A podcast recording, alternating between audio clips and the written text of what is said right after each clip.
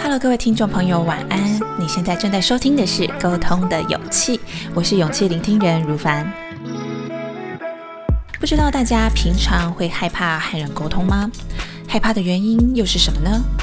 在现实生活里，我们好像比较习惯讲的是“我不喜欢说话”，我不喜欢和别人沟通，比较少有机会去谈论这个不喜欢的背后是什么原因在影响我们呢？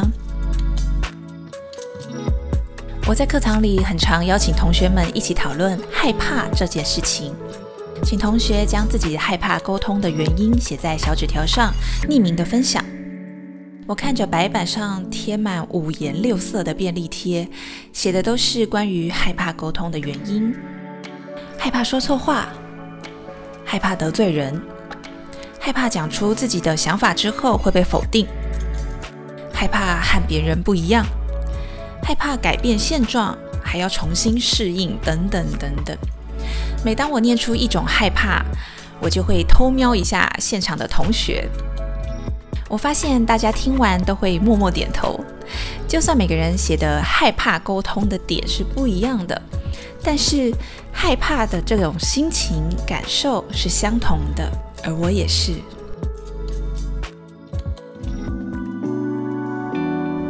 我对沟通的害怕还有恐惧，是来自成长的过程。虽然小时候在学校会被训练朗读，站到舞台上当小老师。参加演讲比赛什么的，但是在家庭里，我是不被允许说话的。这种矛盾的体验，在出了社会、进了职场之后，也曾经遇到过。虽然企业文化鼓励员工创新，但就是会遇到一些主管不允许员工表达新的意见，也不允许员工提出任何问题。这种矛盾让我心很累，然后我的恐惧小魔鬼。就会跑出来跟我说：“哎呀，沟通就会有负面效果的可能嘛？那干脆就闭嘴啊，闭嘴就没事，闭嘴就可以很轻松喽。”但结果根本不是这样，一点也不轻松呢。因为选择闭嘴，选择不沟通和表达想法，事情的主导权都交在别人的手上，所以我最后反而需要为了那些别人做的选择和决定。吃亏啊，吃土啊，帮别人擦屁股，人生变得更难了。这是一种生命变得好像很被动的感觉，我真的很不喜欢这种感觉。而这个不采取行动沟通的结果，并不是我真正想要的。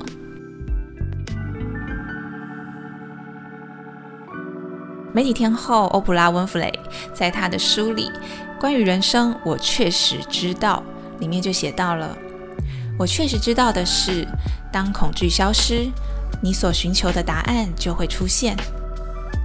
面对生命中的人际课题，当我了解阻碍自己的是恐惧小魔鬼的时候，我会试着想象，如果如果这个恐惧可以先被放到一边，那我真正想做的是什么呢？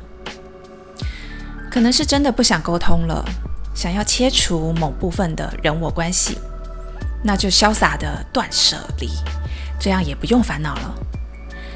也可能并不是不想沟通，而是想要学习新的方式去沟通，为自己在主动去做一些什么。就算最后的结果不是我原本预期的样子，但至少我努力过了，也就可以放下了吧。所以在这里，我想和大家分享的沟通心法，最优先的就是觉察恐惧的自我练习。如果可以，我们就一起离开恐惧吧。沟通心法一：觉察恐惧，慢慢放轻所有动作，缓缓的深呼吸，觉察我心中期待沟通的内在需求。觉察我可能正在害怕，害怕沟通会带来改变的恐惧与压力。然后问一问自己：如果我不想因为忽略沟通而后悔。如果我不害怕改变，如果恐惧可以先被放到一边，我会如何开口表达呢？正在收听节目的你，也会害怕和人沟通吗？有沟通之后，面对结果觉得失落的心情吗？或者或者，某次鼓起勇气沟通之后，觉得有突破自我的喜悦呢？无论是哪一种关于人我课题沟通的心情，都欢迎大家留言或是匿名投稿，和我分享你的故事。